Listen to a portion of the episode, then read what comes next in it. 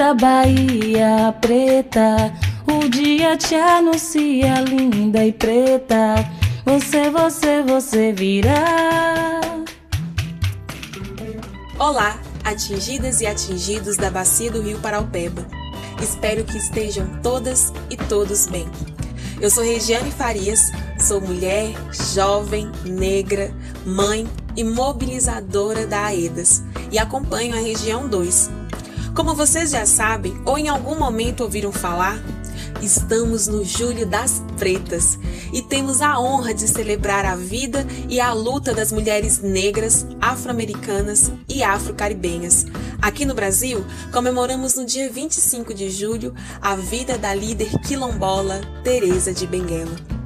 Teresa foi esquecida e apagada da história nacional por muito tempo, como a história de tantas outras mulheres negras desse território, cujas as identidades ainda não são reconhecidas.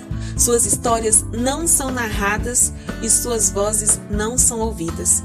Nesse momento de luta por direitos, de reconstrução do território estigmatizado pela lama e pelo minério, além de braços erguidos e disposição para as construções coletivas de novos projetos de futuro, oferecemos um abraço afetuoso a todas aquelas que fazem desse mundo um lugar de acolhimento e desse território um lugar de esperança.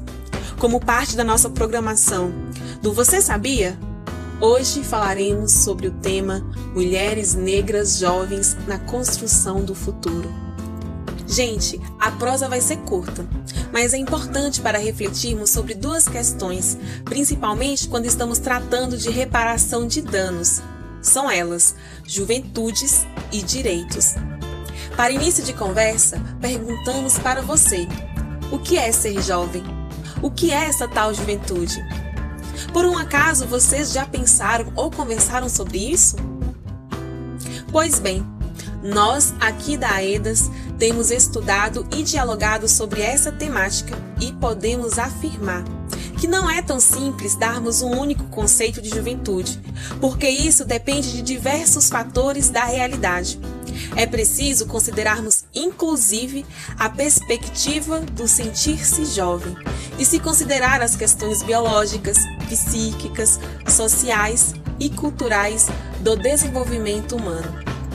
Portanto, juventudes não é um período da vida, está nas formas de ser, está em experienciar a vida política e social.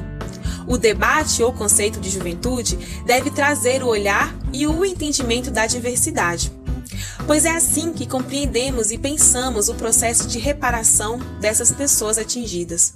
Ou seja, considerando as questões de gênero, de raça, de crenças, dos territórios, das manifestações e agremiações culturais e sociais, dizendo diretamente, reconhecendo e respeitando a identidade de cada uma e cada um.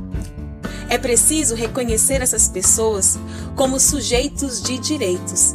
Logo, num Estado democrático de direitos, como é no caso do nosso país, é preciso instituir leis e políticas que os entendam em sua plenitude.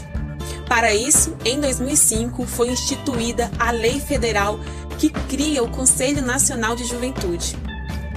Nas últimas semanas, compartilhamos sobre diferentes perfis de mulheres negras que existem e atuam nesse território. Dessa vez, vamos falar um pouco sobre mulheres negras, jovens e atingidas e como o rompimento da barragem agravou a situação de vulnerabilidade que viviam. A construção da luta pela reparação integral dos danos sofridos é um processo desafiador e necessário, tendo em vista a diversidade entre as jovens e as demandas de seus territórios. É muito comum, por exemplo, ouvir as memórias que as pessoas têm do Paraupeba, que era garantia de lazer e renda. Muitas pessoas contam que pescavam e comercializavam a produção. Outras usavam o rio para aguar sua horta e comercializava também os seus produtos. Era no rio também que as pessoas praticavam seu lazer, se encontravam, festejavam e partilhavam. E sem isso, vários laços comunitários foram rompidos, comprometendo o senso de comunidade e comunhão. Em decorrência do rompimento da barragem, algumas pautas coletivas surgiram, como, por exemplo, a luta pelo direito de consumir água potável. Com o rio contaminado, muitos postos de serviços foram fechados e as pessoas foram buscar trabalho em outros lugares e foram rotulados por serem do território atingido. Com a fragilidade das políticas públicas para a juventude e suas particularidades e o fechamento das escolas por conta da pandemia, as mães jovens ficaram sem ter onde deixar seus filhos, e é perceptível como isso tem potencializado as situações de desemprego e, consequentemente, de vulnerabilidade.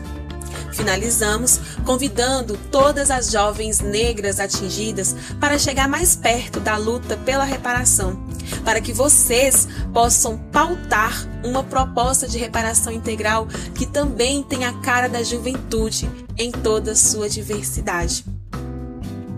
Ficamos por aqui. Você sabia? Linda e preta.